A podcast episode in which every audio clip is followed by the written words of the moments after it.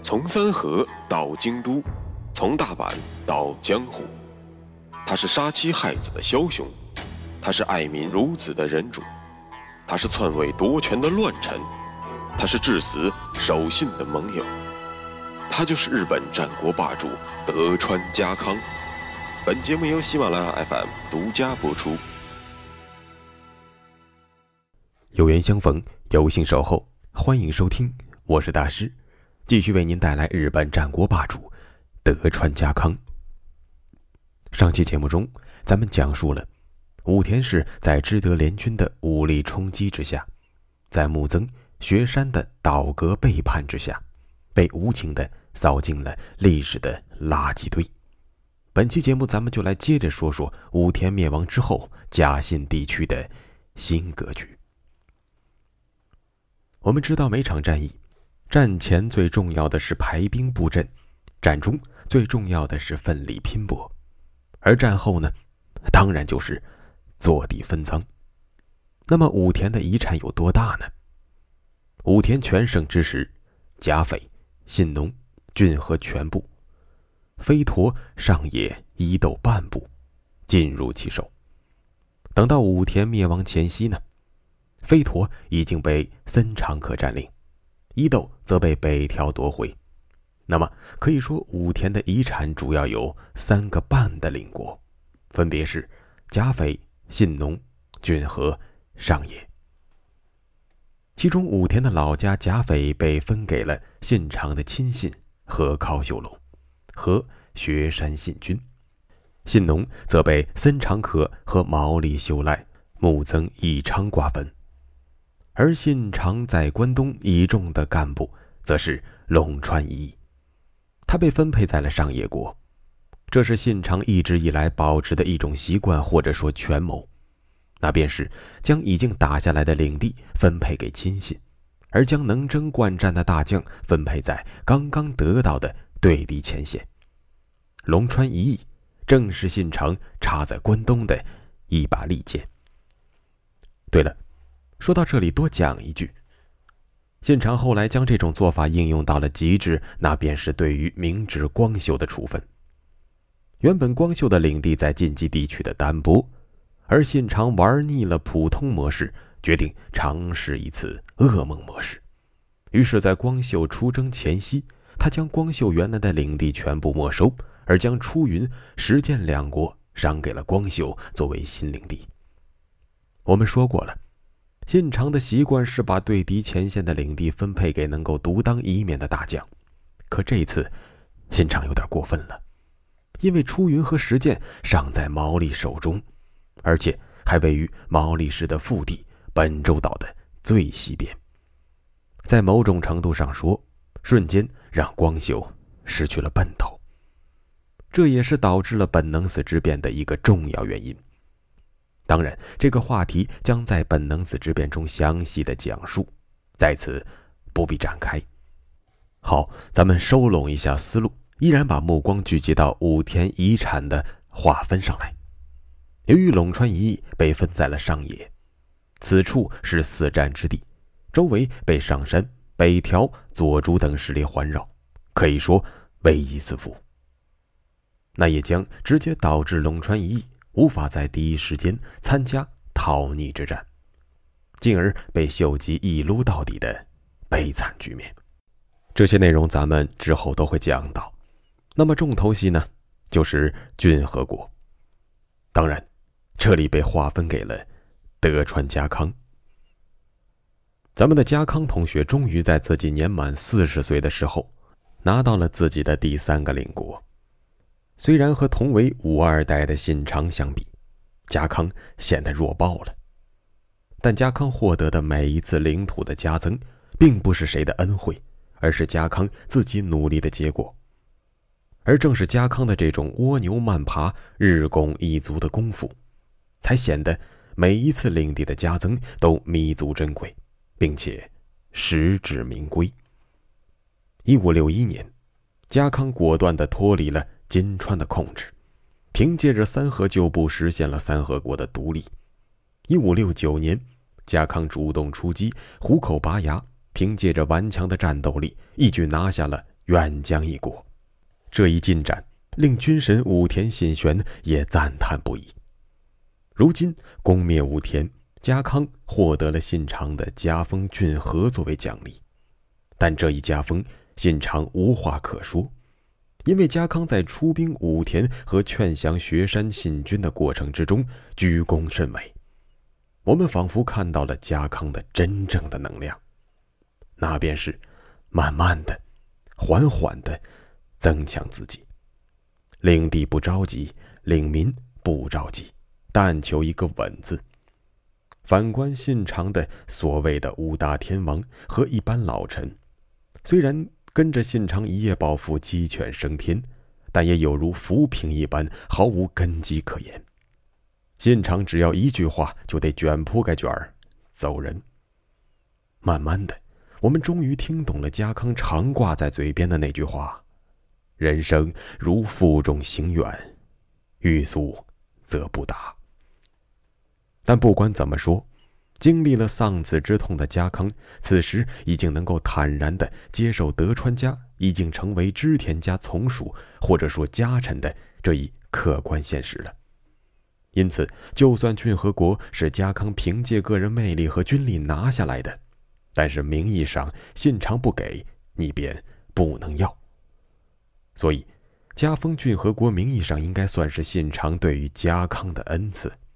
因此，家康此时现在最为关切的，便是如何十分体面的报答信长。很快，家康的答谢之机就来到了。信长联合家康一同攻灭了武田，一路上基本没什么有力的抵抗，大军一到，敌人便望风而降。因此，信长在战后心情极佳，于是便突发奇想，决定不走来时的中仙道，而是取道东海道，由甲斐进入骏河，沿着家康的领地远江三河，最后回到自己位于晋江的安土城。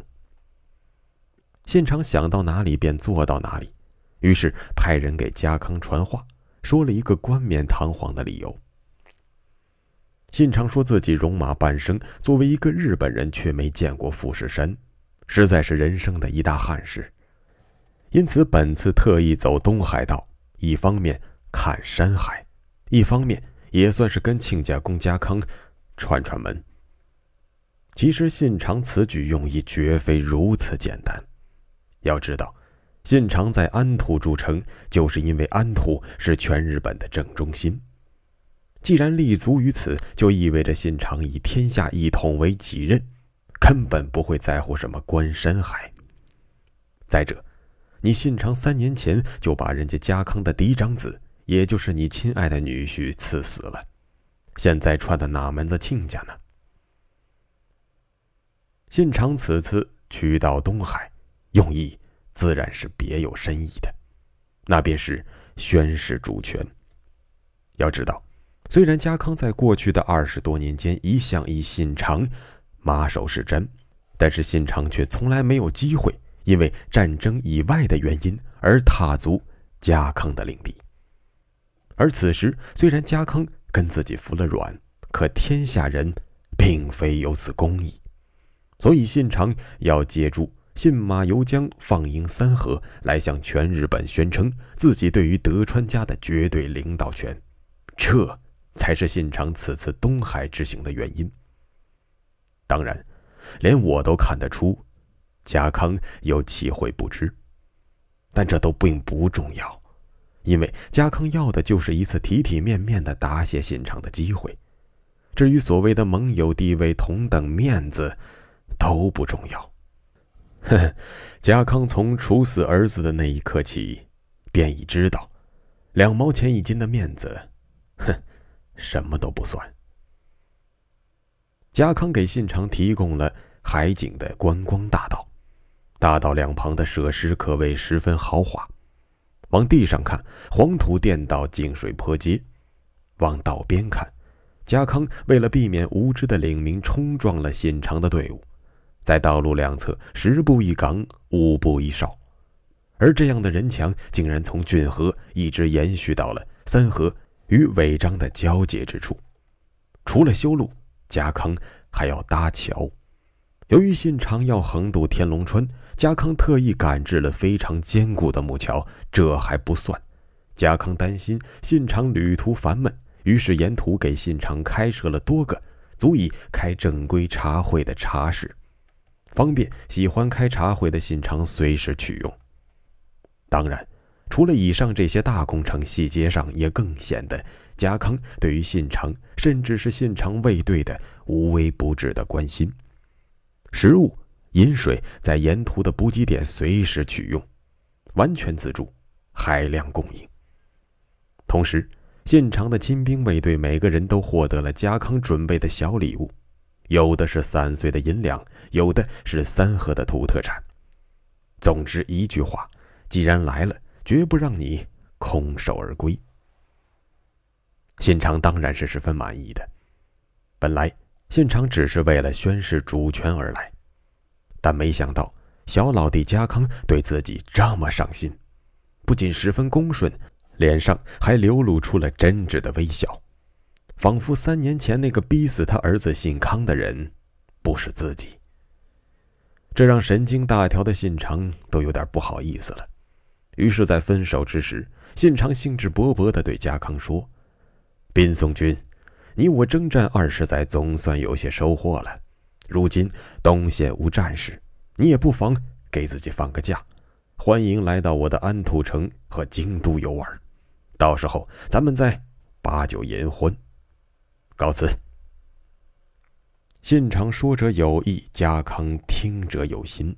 他知道信长是让他登城，最主要的是让他拜谢家风俊和的恩典。当然。家康把信长伺候的如此舒服了，估计信长在安土城和京都都一定会好好的款待自己。这也算是和信长巩固盟友关系的重要方式。家康当然欣然同意。五月十五日，家康如约来到了信长的居城安土。这是家康第一次来到这里。原本由于自己的重臣被安排协助修造安土。家康早就从酒井和大久保口中听了不下百遍。尽管如此，当家康看到这座拥有全日本最多层天守阁的巨型城堡安土之时，其华丽程度和修造难度依然让家康叹为观止。家康随行人中，除了家康最为倚重的酒井忠次、本多忠胜等重臣，还有一个非德川家的人员。这便是在攻伐武田之前便投靠信长的雪山信君。由于信长对待信君还算仁至义尽，因此信君本次来安土，无非就是为了在新领导面前混个脸熟，增加一些好感。可没想到的是，这次看似欢乐的京都之行，却让这哥们儿身首异处。当然，这是后话，本期暂且不说。信长安排负责招待家康的是手下最懂礼节的饱学之士明智光秀。信长让身为军团长的光秀暂停了所有业务，专心的招待家康一行。可以说，信长对于家康的来访是十分重视的。这次招待过程中却发生了一些意外，可就让人大跌眼镜了。这又是怎么回事呢？下期节目，咱们接着说。穿过日本战国风云，看群雄如何逐鹿天下。欢迎订阅日本战国霸主德川家康，带你揭秘他的崛起之路。